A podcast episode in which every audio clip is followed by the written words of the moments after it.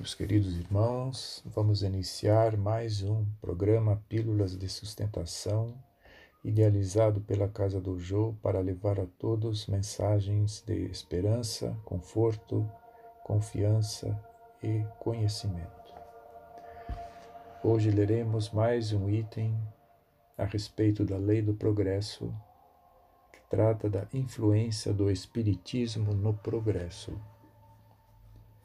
O Espiritismo se tornará uma crença comum ou será apenas a de algumas pessoas? Certamente ele se tornará uma crença comum e marcará uma nova era na história da humanidade, porque pertence à natureza e chegou no tempo em que deve tomar lugar entre os conhecimentos humanos.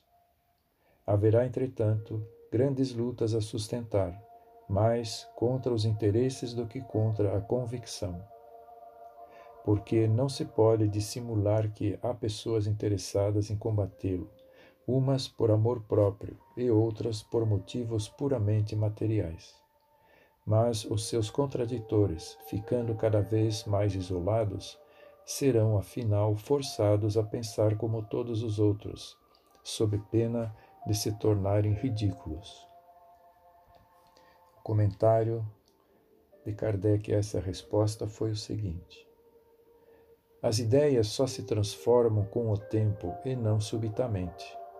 Elas se enfraquecem de geração em geração e acabam por desaparecer com os que as professavam e que são substituídos por outros indivíduos imbuídos de novos princípios, como se verifica com as ideias políticas. Vede o paganismo. Não há ninguém, certamente, que professe hoje as ideias religiosas daquele tempo. Não obstante, muitos séculos depois do advento do cristianismo, ainda haviam deixado traços que somente a completa renovação das raças pode apagar. O mesmo acontecerá com o Espiritismo.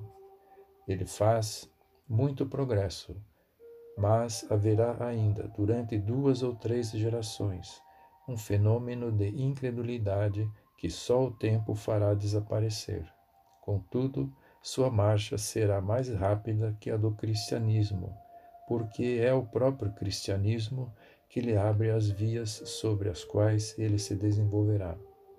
O cristianismo tinha que destruir, o espiritismo só tem que construir. De que maneira o Espiritismo pode contribuir para o progresso? Destruindo o materialismo, que é uma das chagas da sociedade, ele faz os homens compreenderem onde está o seu verdadeiro interesse. A vida futura não estando mais velada pela dúvida, o homem compreenderá melhor que pode assegurar o seu futuro através do presente. Destruindo os preconceitos de seita, de casta, e cor, ele ensina aos homens a grande solidariedade que os deve unir como irmãos. Não é de temer que o Espiritismo não consiga vencer a indiferença dos homens e o seu apego às coisas materiais? Seria conhecer bem pouco os homens, pensar que uma causa qualquer pudesse transformá-los por como por um encanto. As ideias se modificam pouco a pouco, como os indivíduos, e são necessárias gerações para que se apaguem completamente os traços dos velhos hábitos. A transformação, portanto, não pode operar-se a não ser com o tempo, gradualmente, pouco a pouco. Em cada geração, uma parte do véu se dissipa. O Espiritismo vem rasgá-lo de uma vez mas, mesmo que só tivesse o efeito de corrigir um homem de só de um só dos seus defeitos, isso seria um passo que eu faria dar e por isso um grande bem, porque esse primeiro passo lhe tornaria os outros mais fáceis.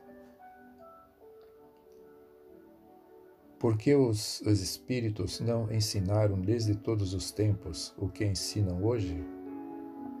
Não ensinais às crianças o que ensinais aos adultos, e não dais ao recém-nascido um alimento que ele não possa digerir.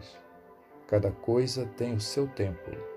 Eles ensinaram muitas coisas que os homens não compreenderam ou desfiguraram, mas que atualmente podem compreender. Pelo seu ensinamento, mesmo incompleto, preparam o terreno para receber a semente que vai agora frutificar. Desde que o Espiritismo deve marcar um progresso da humanidade, porque os espíritos não apressam esse progresso através de manifestações tão gerais e patentes que pudessem levar à convicção aos mais incrédulos? Desejaríeis milagres, mas Deus os semeia a mancheias nos vossos passos e tendes ainda os homens que os negam.